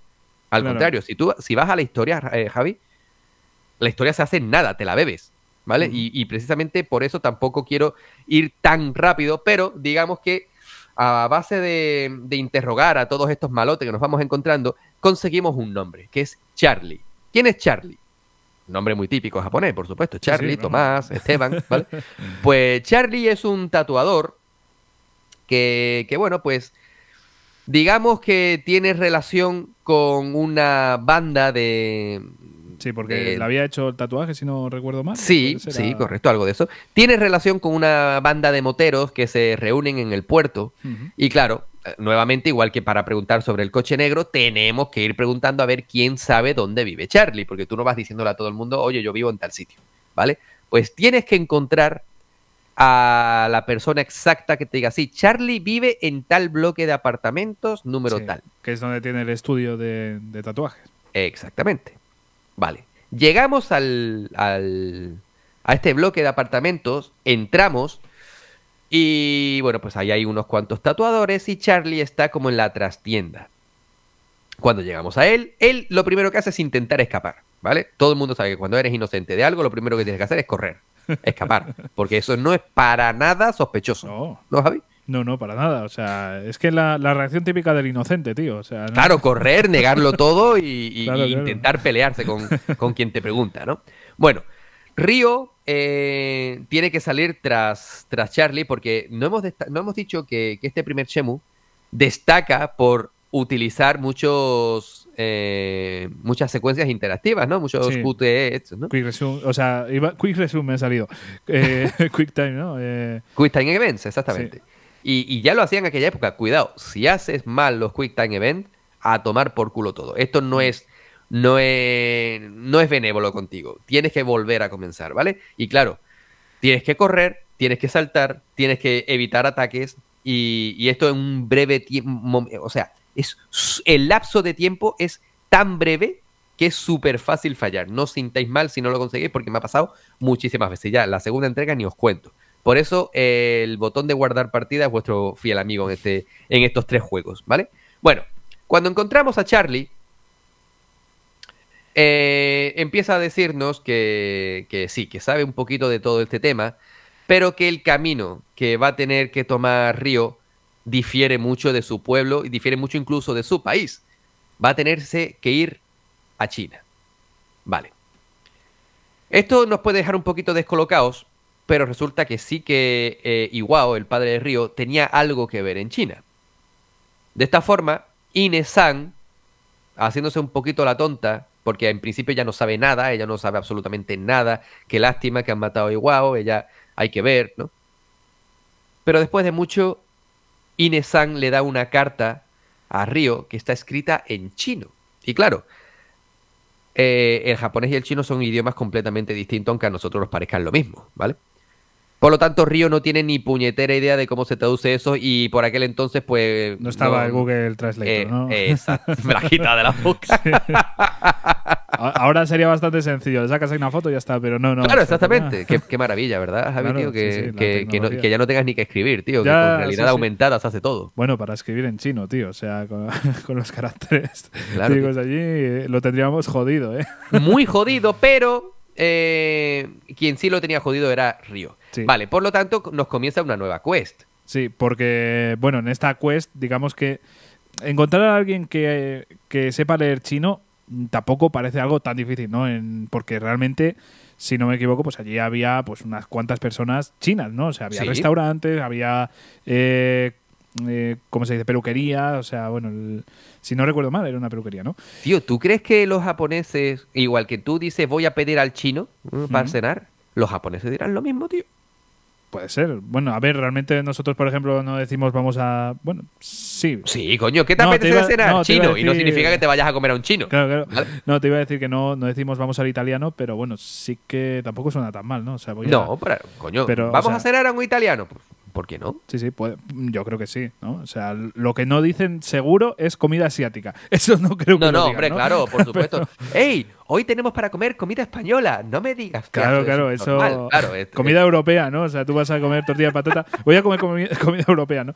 No, no, pero claro, eh, desde luego yo creo que sí, ¿no? O sea, que, que sí que dirán, vamos a. Es que es una duda que se me acaba de plantear y que yo ahora no voy a poder. Y es que no conozco ningún japonés, tío. Ya, ya, yo, yo tampoco, pero ya te digo, seguramente sí que, que sea algo común, al igual que vamos a un coreano, ¿no? O sea, son comidas tan, tan distintas que, bueno, que al final, eh, porque aquí, claro, de- con esta mentalidad quizás de- desde fuera podemos decir, joder, pues eh, vamos al asiático y nos comemos aquí eh, ramen y, y un hot pot, por ejemplo. Pues, pues no, son comidas muy distintas, ¿no? O sea, es una forma incluso de, de cocinar distinta. Pero bueno, que me voy, me voy bastante lejos de, de esto, ¿no? Pero para encontrar aquí a alguien que sepa leer chino, resulta que no es tan fácil, ¿no, Jesús? Porque Para nada. realmente no es un chino tampoco convencional lo, lo que está escrito en esa carta. Es un, Exactamente, es mm, como, bueno, no sé si, si se sabrá que el chino pues tiene distintas variables, variantes. Y esta carta, pues, como no, está escrita en el, en el más extraño. Por lo tanto, tú tienes que visitar los distintos locales que, como tú bien decías, Javi, eh, podemos encontrar en el pueblo. Tenemos que ir al, al restaurante chino. Hay, si no recuerdo mal, también una agencia de viajes. Y al final, curiosamente, porque claro, yo lo- mi primera opción fue la, la, eh, la agencia de viajes y luego el restaurante chino. Pero es que resulta que hay una pequeña tiendecita de antigüedades que lo lleva una señora mayor. ¿Era agencia o era peluquería? Es que ahora tengo la, la Pelu- duda. puede, puede que fuera una peluquería. Sí, sí, tienes razón. No tienes caigo razón. ahora. Es posible que fuera una peluquería, sí. Bueno, total, al final resulta que es esta señora de, de la, de la tienda de antigüedades la que nos traduce el, esta carta. Bien, esto tú puedes decir, oh, misterio resuelto. No, un carajo para ti como un piano de cola. Esto no ha hecho más que comenzar. Conseguimos una dirección y un número de teléfono. La dirección es el, el almacén número 8 del puerto de- de- del pueblo. Pero ¿qué pasa? Tú no puedes entrar por ahí, tú no te mueves libremente por un puerto. Tú puedes ir por las zonas comunes, pero llega una parte en la que hay una barrera y un guardia de seguridad, sí o sí, y no vas a poderte mover. ¿Qué pasa? Que tenemos que infiltrarnos. Y además es una infiltración muy Metal Gear, ¿vale? Sí, sí, sí, sí. Y eso, eso es cierto, ¿no? Decíamos antes que sin Metal Gear no conoceríamos. O sea, podríamos conocer los videojuegos más o menos, sí, pero, mm, Pero no podríamos decir esto. Claro, no, fíjate la influencia que ha llegado incluso a este que también ha influenciado en el futuro. Exactamente. Bueno, resulta que el almacén número 8 está vacío. No es nada lo que estábamos buscando. Por lo tanto, tenemos que llamar a este número de teléfono que nos encontramos. Cuando llamamos al número de teléfono, empezamos a recibir, un- eh, empezamos a escuchar una serie de preguntas y nosotros tenemos que responderlas. Cuando las respondemos, nos vuelven a decir el almacén número 8. Pero el almacén número 8 está vacío. Resulta que hay otro almacén número 8. Claro, el antiguo y el nuevo, ¿no? Que- Exactamente. Muy bien. O sea, yo hubiera puesto por lo menos 8A, 8B, pero Sí, no. toda la vida. esa- esas cosas en Japón no se hacen. Bien. Desde luego. Cuando llegamos al almacén número 8 de verdad al que tenemos que llegar, conocemos a Master Shen y a su hijo Wisham. Master Shen nos dice que sí, que en efecto conoce a Iwao, el padre de Ryo, que sí, que en efecto conoce a Landy, pero que Río tenga mucho cuidado, que no sabe dónde se está metiendo, que esto va mucho más allá de, de, de lo que él se puede ni siquiera imaginar. Resulta que, que Landy e Iwao eran, eran compañeros, eran amigos incluso. Tenían cierta rivalidad, como, como Ash y Gary en Pokémon, siendo realistas, pero nada, nada serio. Lo que pasa es que Landy, mientras que Iwao simplemente quería llevar una vida tranquila, enseñar artes marciales y, no meterse en más problemas, Landy quería poder, eh, tenía ansias de, ser el mejor y quería pasar por encima de todo el mundo. Y es que además, y aquí sí que no voy a poder responder porque en los tres juegos todavía no se ha explicado bien de qué va la película, hay un, un espejo, ¿vale? Que, que, que, tiene algo de especial, ¿vale? Sí, un espejo. Vemos en la primera cinemática, si nos fijamos, que Lang, eh, que, que Lan Lee se lleva algo, ¿no? De, de aquella pelea con, con, el padre del río. Se lleva algo que es precisamente este espejo, ¿no? Exactamente, ahí, ahí va yo. Se lleva un espejo, pero resulta que no es el espejo entero, es una mitad. Sí, de hecho, el, el, maestro Cheng ya te dice, ¿pero se ha llevado un espejo o se ha llevado los dos? ¿No? O sea, te, te, empieza a decir algo así y ya te das cuenta de que, hostia, aquí pasa algo más, ¿no? Exactamente. ¿Qué es lo que pasa? Pues que después de, de decirnos que en efecto hay un espejo que es sumamente importante y que para desentrañar sus misterios hay que viajar a China, nos dice que tranquilos, que, que, que el Andy se ha llevado en efecto una mitad y que tenemos que encontrar la otra. ¿Y dónde está la otra mitad de este espejo? Misterio que se resuelve muy sencillo. Tenemos que volver, o mejor dicho, Río tiene que volver bueno, a su lo casa. De, lo de muy sencillo lo dirás tú. ¿eh? A ver, bueno, eso, eso después, de, después de verlo, no bueno, me extraña a mí tanto. A mí tampoco me, me pareció una parte tan, tan evidente, ¿eh? Pero ¿No? Bueno, no, no, no, no. ¿En serio? Creo recordar que no. Igual me estoy yo liando, ¿eh? Pero creo que aquí eh, alguna cosa más tenías que hacer, ¿eh? No, no es en plan ir ahí y ya está. No, hombre, no, por supuesto, poco, claro que no. Lo que, lo que pasa, a ver, tienes una investigación detrás. Lo que pasa sí, es que, sí, sí, como ya hemos dicho antes, no vamos a ponernos a decir claro, todas las no, investigaciones luego, que pero, tienes que hacer. Pero que no, pero yo, en ningún momento dudé que, yo en ningún momento dudé de que eso estaba en casa, ¿eh? No, no, no, yo tampoco. Pero ¿dónde? Esa es la. Ah, bueno, la a, cuestión, a, ver, claro, a claro. ver, a ver, ahí sí, claro que sí, Te estoy diciendo que a mí me pareció simple el hecho de saber que el espejo estaba, la otra mitad del espejo estaba en casa, en la casa de Río. Sí, yo, yo también, yo eso también. Pero sí que es verdad que después saber en qué parte de la casa ya es más complicado. Pero bueno, claro, exactamente. te dejo continuar. Volvemos a casa. Eh, preguntamos a Inesan e Inesan nos dice que nos vayamos a chuparla, que ella no tiene ni puta idea y que no me pises el suelo, que está fregado. ¿Vale? Tal cual. Eh, entonces nos vamos al dojo, que está situado en la parte de atrás de la casa de Río, y hablamos con, con Fukusan para, pues, para preguntarle, para ver si, Sí, que, si él, que Fukusan es, digamos, eh, otro aprendiz de. Exacto. Es un buen amigo de Río y otro aprendiz de Iwao. Que está todo el día ahí, o sea, es el gorrón de, de, de la familia, porque está Hombre, yo, me- yo, quiero cre- yo quiero creer que paga su cuota y que dice que si él ha pagado, él utiliza las instalaciones hasta el fin de los días. Pero porque es que duerme hasta en tu casa, o sea que Es que, claro, eso, eso nunca lo terminé yo de ya- entender. ¿sabes? igual Eh, son yo- diferencias culturales, porque nosotros igual aquí lo vemos algo más raro, pero igual allí en, en Japón, al ser el maestro y el alumno, quizás hay algo ahí, o, Puede es el- ser. igual es el becario, tío. Que Puede ser, Puede puede, ser. ser. O a lo mejor tiene una relación con Inesan y le gustan las maduras.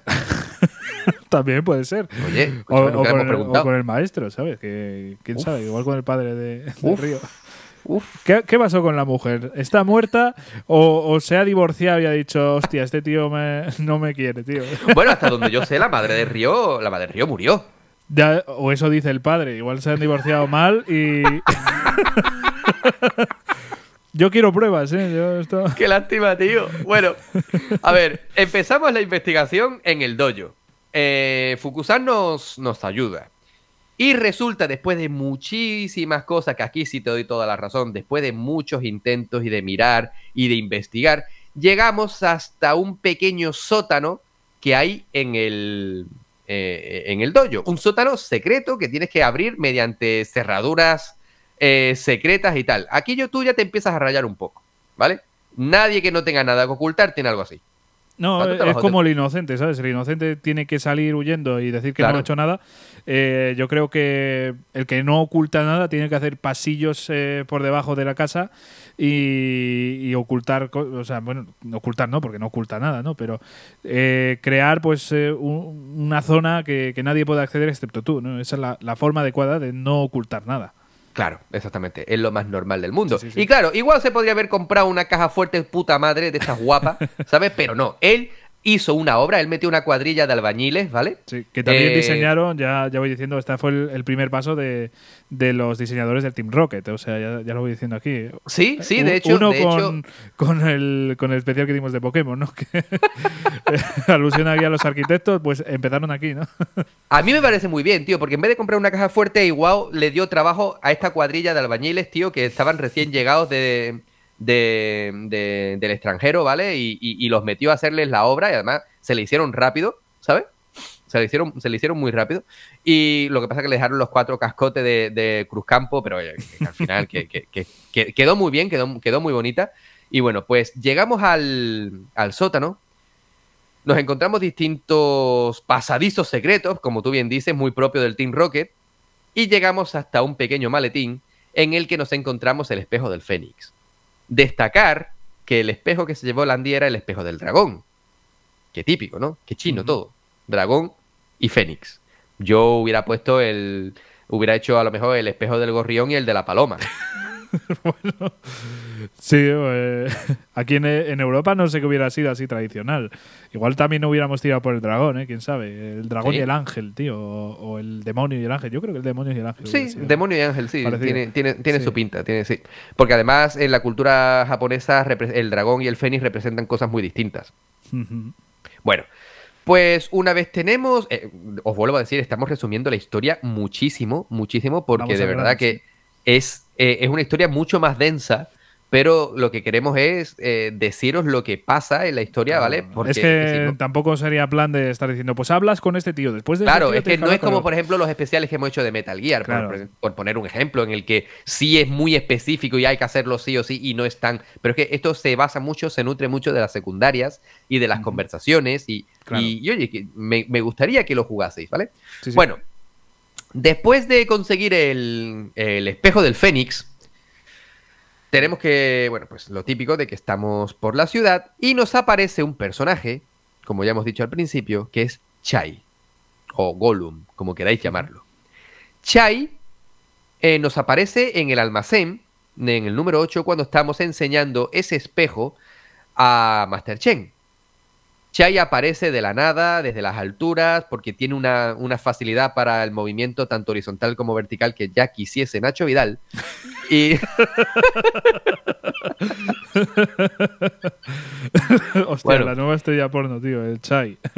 ya, joder, pues hay que tener ganas, Sí, ya te digo, yo no sé qué, audiencia tendría. O sea, qué hay, audiencia para todo, tío. Ese es el miedo que a mí me da todas esas cosas. Pero bueno, que nos intenta robar el espejo y de hecho, si fallamos en los Quick Time Event, eh, Chai nos roba el, espejo y se marcha. Solo que si lo haces correctamente, que es como hay que hacerlo, eh, Chai se lleva un bofetón porque estás como subido en una plataforma, tú rompes esa plataforma, Chai se cae, se coña, se rompe los que se, se, mueva. De hecho, te lo dice ahí eh, este Wizang que, te dice, oye, pulsa ese botón, tal. Lo pulsas y, de repente pues se, tambalea el sitio en el que está y se cae el espejo y ya lo recuperas, ¿no? Exactamente. Y, el, otro, pues eh, el típico villano que dice, volveré, básicamente ahí en plan... Y de hecho vuelve el hijo de la gran puta. Cuidado con Ojalá ¿eh? fuera este el único encuentro, pero no, no. El tío. el tío tiene Exactamente. Eh, lo que va a pasar ahora, ¿no? Exactamente. y es que eh, Master, Master Chen nos dice que si queremos resolver todo el caso del asesinato de nuestro padre, en efecto tenemos que buscar a Landy y Landy ya está rumbo a China. Por lo tanto, lo mejor que puede hacer es poner pies en polvorosa, ir a China, buscarlo y recuperar el espejo del dragón, que es sumamente importante para algo, vuelvo a decir que todavía no se sabe, porque después de jugar la tercera entrega, yo por lo menos no sé qué es lo que va a pasar cuando los dos espejos estén juntos. Yo creo que no lo sabe ni Suzuki, tío. No, no, no, ni, muchísimo menos. Yo creo que en una de estas va a llamar a, Kojima y le va a decir, tío, ¿qué hago ahora? Y entonces le va a decir, tú... Mira, vamos a, hacer, vamos a hacer una nueva entrega de Big Boss y, y lo mezclamos todo. Pero tienes que cambiar el nombre, es lo esencial, ¿vale? O sea, no. que la gente no sepa qué es emu. bueno, pues entonces tenemos que ir a, China y claro, volvemos a lo mismo. Río es un chavalote, él no tiene dinero para, para ir hasta allí, hasta otro país, ¿no? De modo que va a preguntar a Inesan en casa, para que veáis por qué estamos resumiendo tanto, ¿vale? para que os hagáis idea, vamos a no resumir esta parte. Necesitas dinero, ¿vale? Inesan todas las mañanas te da un sobrecito con la paga, una crack, ¿vale? Una crack. Vas a hablar con Inesan y le dices que, que, tienes que viajar a China. Ella entiende que no va a poder pararte porque si lleva todo el todos estos días, que ya se han desarrollado varios días, diciéndote no, no vayas a Portlandí, que te va a canear, que te va a canear, que te va a dar la grande, que te va a partir los dos cuernos, y Río sigue sin hacer caso, pues ella lo entiende y te dice que hay que buscar dinero. Fukusan, pobrecito, te da sus ahorros, ¿vale? Que, que, el poquito dinero que tiene ahorrado te lo da. Y luego Inesan te da otros cuantos ahorritos, ¿vale? Mira, ya tienes un dinero que te puedes gastar en la recreativa de Hangón. Bien, eh, Tú te quedaste aquí, ¿no? O sea, ya fuiste directamente a la recreativa y. Claro, claro. Digo, mira, que te den por culo, Landy. es, es, lo que hay. A verte, a ver matar al padre de otro. bueno, eh, lo más normal que, que, puedes hacer para viajar a otro país, que es? Pues ir a una agencia de viajes. Vas a esta agencia de viajes. Te dicen que, que sí, que no te preocupes, que hay un viaje muy baratito y que, que lo dejes todo en sus manos Río se lo cree. Río es un timao, ¿vale? ¿Vale? Río es un timao. Y en efecto lo timan, ¿vale? Le dicen que, que espere. Esto, lo siento, e, esta parte no la recuerdo exactamente, ¿vale? Así que lo que os voy a decir, cogerlo muy con la. muy con pinzas. Pero tú tienes que ir al salón recreativo, al salón arcade que hay en el pueblo. Y allí te encuentras nuevamente a Chai. Yo creo que ya tienes el billete. Eh, el esta parte, sí. Y cuando estás ya en la recreativa, eh, aparece el señor Chai, el, el, actor, el Gollum porno que, está por aquí. y tras, bueno, pues tras unos eventos te, te acabas robando el, el eh, joder, el ticket, el billete. El billete. Y se lo come, tío. O sea, Se lo, puto come, tío. y además, cuidado, porque es un combate muy difícil. Tan difícil que cualquiera diría que, tienes que perder aposta. Pero no, no tienes que perder. Es que está muy desnivelado. Ese combate es la hostia. Es muy difícil. Mm, con todo el mundo mirando, hijos de puta, ¿sabes? Nadie llama a la policía. ¿A qué? Bueno, pues en efecto, Chai, era, un sitio, era un sitio arcade, tío. O sea, era una, zona recreativa. O sea, ahí no se llama la policía. claro, exactamente. Eso te resuelvan a bajazo. claro, claro. Pues es verdad, es verdad, no, lo recordaba, gracias por recordármelo, tío. Eh, Chai se come el ticket y claro, Río, que había invertido todo el dinero que mm. tenía en el ticket, se queda con la cara partida. Por lo tanto, vuelve a ir a la agencia de viajes, que no, no ha contratado seguro de, devolución y seguro de porque un subnormal se te come bueno, es que no suele, no suele pasar, ¿no? Ya, bueno. ¿Qué es lo que pasa? Pues que comienza el CD3. Que por cierto, que esto en la actualidad sería mucho más fácil, porque seguro que tienes en el móvil un ticket que, demuestra que puedes pasar, ¿no? O sea, ya directamente en los aeropuertos vas con el móvil y no te hace falta ni ticket. Pero bueno, ahora eh, el chai este seguro que también te come eh, el, móvil. y otra cosa del cuerpo, también seguro. pues después de todos estos acontecimientos, el CD2 termina y comienza el CD3. en el CD3 es mi favorito. ¿Vale? Yo eh, crecí sabiendo que Río tenía que trabajar con una carretilla elevadora en el puerto. Y crecí sabiendo que eso era una auténtica mierda. ¿Vale? Ahora cuando hablemos del trabajo os diré mi opinión. Lo importante es que tenemos que ir a, buscar trabajo, ¿vale? Preguntamos a todo el mundo en el pueblo a ver si hay trabajo, pero te dicen que la mejor solución es buscar trabajo en el puerto. De modo que vamos a las afueras, eh, esperamos el autobús que viene cada media hora, media hora del juego, obviamente. Sí, sí, sí. Y nos marchamos al puerto, donde ya hemos estado 200.000 veces para ver a Master Chen y a su hijo. En el, en el puerto eh, conocemos a un señor que nos dice que, puede que nos enchufe, ¿vale? Porque, porque eso es también muy, muy, eso, eso se, se, hace en todo el mundo, que si quieres trabajar, pues tienes que, necesitas un enchufe. Y comenzamos a trabajar en el puerto.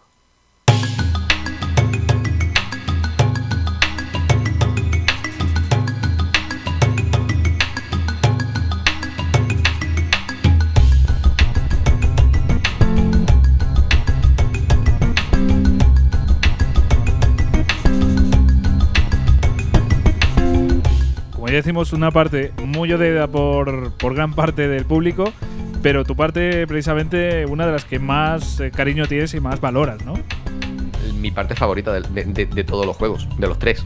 O sea, mm, mm, así te lo digo. eh, mm, para mí fue una decepción que en el 2 no estuviesen las carretillas y una sorpresa que en el 3 sí estuviera. Tal cual. Bueno, cuando conseguimos el trabajo en el puerto, eh, sabemos que durante cinco días vamos a tener que trabajar porque en esos cinco días vamos a recaudar dinero para, para el, viaje, para el billete nuevamente a China, que, que sí se hará, ¿no? Bien. Es muy interesante el viaje, el trabajo, porque eh, comienza temprano, ¿vale? Comienzas en casa, tienes que irte hasta, hasta la estación de autobuses, coger el autobús, llegar al, al puerto y cada día, antes de comenzar el trabajo, hay una carrera de carretillas. O sea, haces cinco carreras de carretillas y si consigues quedar primero en cada una de estas carreras, en cada día, consigues una, un, un juguetito, ¿no? En forma, de, en forma de carretilla. Esto es una tontería, pero a mí me encantó. ¿vale? No, hombre, eh, a mí este tipo de cosas también hay mucho, eh, pues iba a decir UFO Catcher, pero no es exactamente eso. Eh, vamos, la, la típica máquina de que Sí. tiras monedas y te sale un juguetito de, de, Sega. Sega, además. Es que está lleno de guiños. O sea, está el Skid, está Sonic, o sea, bueno, una, una pasada. A mí eso, esas cosas, tío, me, me encantan. Y este juego sabe jugar mucho con eso, ¿eh? Sí, sí, sí, sin duda. Eh, eh, Shemu es un es una bofetada a la, a la nostalgia en- de Sega. Y cualquiera que ame esta compañía lo va a disfrutar muchísimo porque es que es el mismo universo, ¿vale? Es un universo en el que Sega existe, ¿vale? Y es un, es un universo tan real que, te vuelvo a decir, o sea, estamos hablando de trabajar. Hemos encontrado juegos donde tienes que hacer trabajos en muchísimas ocasiones, ¿vale? Eh, os puedo hablar, GTA, imaginaos. Tú en GTA puedes trabajar de policía, de taxista, de, de conductor de ambulancias, pero todo tiene la misma esencia, ¿vale? Todo es conducir a toda velocidad y sinceramente, si atropellas a alguien que le den por culo, ¿no? Es, esto es GTA. Otro ejemplo práctico. eh, ¿Os acordáis del videojuego de la segunda película de Spider-Man, de, de la de Tobey Maguire? Ahí podías repartir pizzas. Ah, sí, hostia. Pero ibas, vestido de Spider-Man repartiendo Sí. pizza. O sea, al final la mecánica No era, sigue siendo la claro, misma. la mecánica era ir rápido con las telarañas, no ir rápido con la moto. Exactamente. Que yo hubiera, por lo menos, tío, pon algo de. con una motito, tío, que aunque. Que, imagínate una especie de crazy taxi, ¿no? Bueno, aquí no. Aquí se rompe todas las mecánicas del juego y pasamos a tener un, el control de una carretilla elevadora, estas típicas de los mozos de almacén, ¿vale? Cada día, después de estas carreras, recibimos un pequeño mapa donde nos dice dónde está el almacén, donde tenemos que coger las cajas, los bidones, lo que sea, normalmente cajas, y a dónde lo tenemos que llevar. Bien, yo de verdad que sigo sin saber qué es lo que se hacía tan pesado o qué le hacía tan pesado a la gente de estos trabajos. A mí me encantaba. Yo creo que Lo quizás prometo. el romper el, el ritmo, el decir, hostia, está ahora mismo el punto álgido de- del juego a nivel de historia, igual romperlo durante cinco días. Prefiero, prefiero esto a que me metas Sí. misiones de relleno que no me aportan nada. Ya, ya, ya, ya, pero quiero decir que quizás esta sea una de las cuestiones, ¿no? Que pasas Sí, es de, posible. de- de un punto álgido de historia a pararla por completo durante cinco días de una forma que yo creo que está muy bien integrada, tiene mucho sentido, tiene mucho Total. realismo. Está súper bien integrada, sí, seamos realistas. Está muy bien. Y, y te vuelvo a decir, yo prefiero esto, que por lo menos me estás dando a entender que Río está trabajando para, para hacer esto, a que de repente, venga, no pasa nada, se- durante cinco días te vas a olvidar que tu padre se ha muerto y, ponte a hacer otras cosas. No, Río sigue haciéndolo todo por su padre, para vengar la muerte de su padre. Y en estos cinco días se repite la misma mecánica, ¿vale? Nos despertamos temprano, vamos al puerto, echamos una carrera con los compañeros con la carretilla y vamos llevando los, estas cajas con la carretilla hasta su objetivo. Destacar que cuanto, cuanto, cuanto más trabajes, cuantas más cajas lleves, más cobras. Bien, una vez hemos terminado estos cinco días de trabajo, compramos un nuevo billete y ya lo último que queda es rematar todo lo que hay que hacer para, para viajar a China. De manera que hablamos con Master Chen y con su hijo Wisham para decirles que en efecto nos vamos a marchar de la ciudad, del pueblo, y nos vamos a ir a China tras, tras Landy. Pero, ¿Qué pero es lo que- tengo una duda, Jesús. eh, Dime, ¿cómo, cómo sabemos a qué parte exactamente de China? Porque, coño, China no es. eh, ya me dices eh, una ciudad como Madrid y ya me parecería súper jodido encontrar a, a este hombre. Pero, ¿cómo sabes a qué parte de China? Pues muy sencillo, tenemos que enfrentarnos al líder de la banda eh, de los Red Rose, si no recuerdo mal, que tiene relación directa con Landy y con Chai. De hecho, ellos son los que en todo momento han estado diciéndole a, Chai dónde encontrar a Río. Eh, yo creo que esta parte también es eh, bastante intensa, ¿no, Jesús? Porque eh, aquí pasan algunas cosas, amenazan al protagonista, le llegan a amenazar diciendo, mm, ya no vamos a ir solo a por ti, vamos a ir a por tus seres queridos, secuestran a a, un personaje y demás, que bueno, como no hemos hablado mucho del personaje, yo creo que tampoco vamos a hablar demasiado, pero digamos que la, la novieta, la, chica de, las rosas de, aquí del juego, que, bueno, al final... Eh, acaba teniendo aquí un rol bastante importante. Durante todo el juego ha estado preocupada y demás, pero bueno, ya llegados a este punto, eh, se amenaza y, y, de hecho pues la secuestra, ¿no? De repente llegas a casa y recibes la llamada y te dicen, hostia, quedamos aquí por la noche. Eh, en este punto, eh, si no recuerdo mal, Jesús, tienes que coger la moto de, otro paisano de, ahí del pueblo y te vas para el puerto. Te vas para el puerto para pillarte una emboscada de la hostia y, ahí es donde Terry te dice, oye, eh, si, derrotas a um, el hijo del Master Chen, si lo derrotas y le dejas con las piernas rotas que no pueda moverse, Mm, te devuelvo a la chica y, te, os podéis ir tranquilos de aquí, ¿no? ¿Por qué? Pues porque digamos que mm, Wei Zan y, el Master Chen les estaban fastidiando a nivel de, de, ¿cómo te digo? Bueno, ya a nivel comercial, ¿no? De, de sus chanchullos y tal, les estaban fastidiando, entonces querían un poquito de, venganza y que no les envidiesen esos tratos comerciales. Entonces ya es cuando, cuando Río, pues mm, yo creo que comete una insensatez bastante bestia y dice, vale, o sea, hmm. a esto le dice, vale, voy a romperle las piernas, pero aparte de dejar a la chica libre, quiero que me digas dónde está mm, Langley. Y entonces este trato, eh, ya desde un primer momento, yo no sé Jesús cómo te sentiste, pero es un trato feo, sucio, que dices, joder, tío, esto me ha, a mí me ha decepcionado el prota. Río no deja de ser una persona que está buscando venganza a cualquier precio.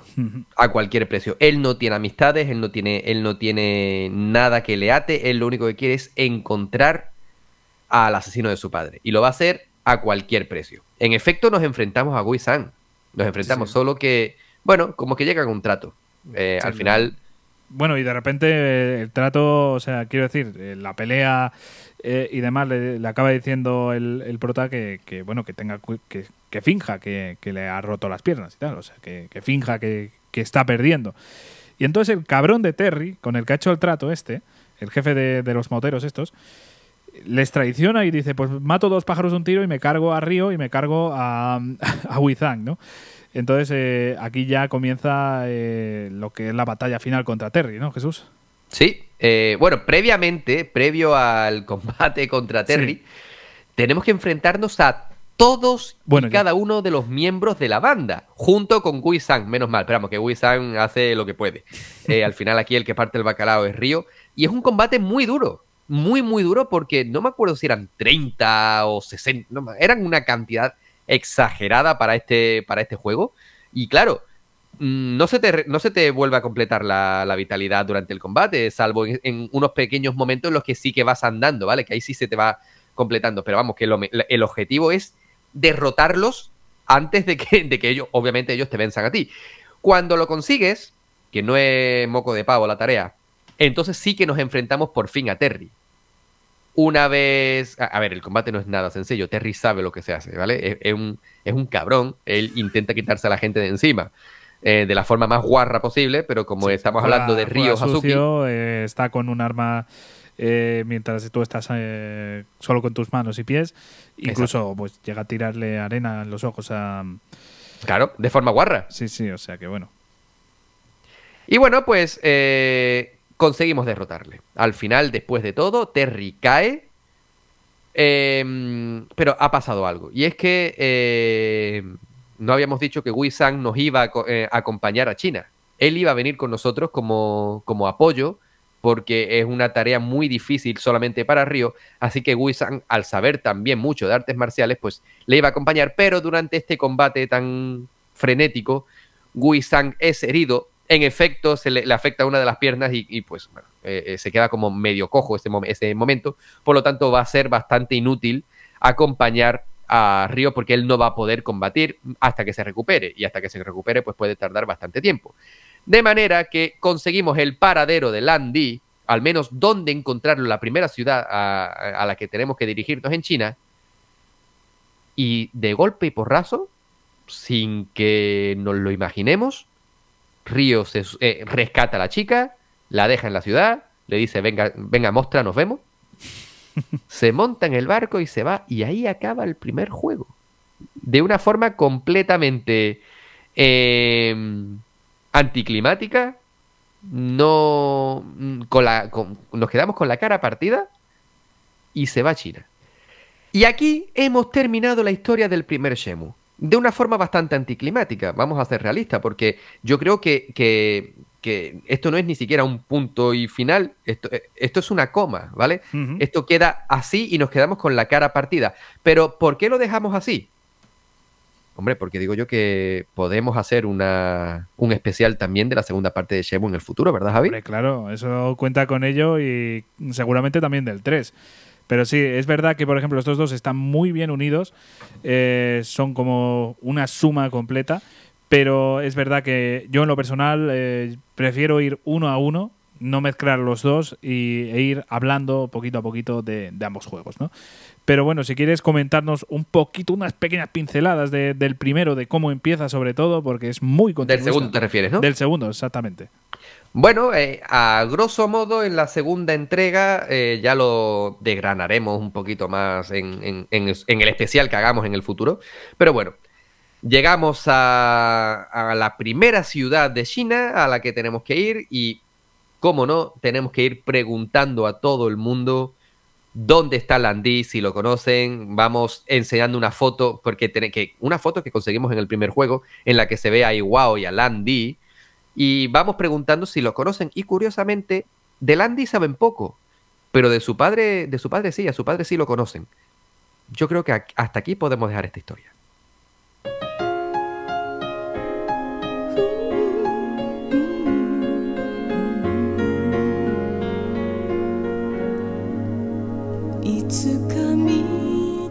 Y bueno, pues hemos revivido aquí la historia de este primer Semu, de este juego tan especial que como ya hemos comentado, eh, tiene una gran importancia en la industria de los videojuegos y seguramente en el corazón de muchísimas personas que sobre todo jugaron en su momento este magnífico videojuego, pero obviamente no solo para esas personas que jugaron en su día, también a día de hoy se puede jugar, se puede disfrutar y estoy seguro de que también va a marcar a muchos de, nuestros oyentes, de la gente que le dé una oportunidad a este juego, eh, porque creo que es una historia que merece muchísimo la pena revivir, creo que es una historia que merece muchísimo la pena eh, sentir, ver cómo mm, ha, sido, ¿no? Eh, y la importancia que ha tenido. Y desde luego, porque a mí me parece que es una historia, aunque un poquito típica, eh, la típica historia de venganza, ¿no? Que podemos ver en, muchas películas y videojuegos.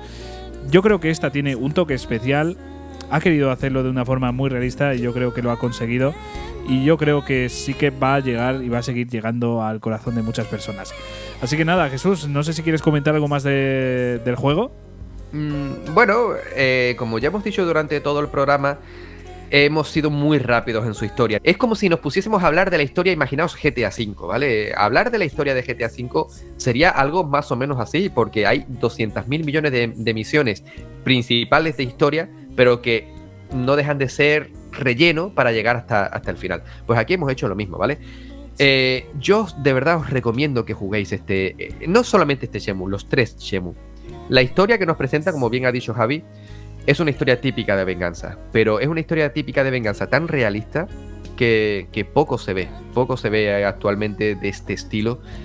Lo que consiguió Yu Suzuki con el primer Shemu no solamente fue darnos una, una historia muy interesante, sino que consiguió crear historia. Sentó cátedra y consiguió que a día de hoy 23 años después, 24 años después de que saliese este primer Shemu, sigamos hablando de él, sigamos diciendo que vemos sus mecánicas en la actualidad y eso no lo consiguen todos los videojuegos. Tiene una calidad gráfica muy de su época, por supuesto. Eh, no está en nuestro idioma, ¿vale? Está únicamente en inglés, pero mm, os aseguro que no es tan difícil de jugar. Os lo recomiendo. Si lo jugáis, id con la mente muy abierta, porque si lo conseguís así, vais a disfrutar una gran historia, un juego sensacional y lleno de detalles preciosos. Poco más puedo decir de esto porque me encantaría que lo disfrutaseis vosotros mismos, así que nada, un abrazo enorme y Javi, a por la continuación.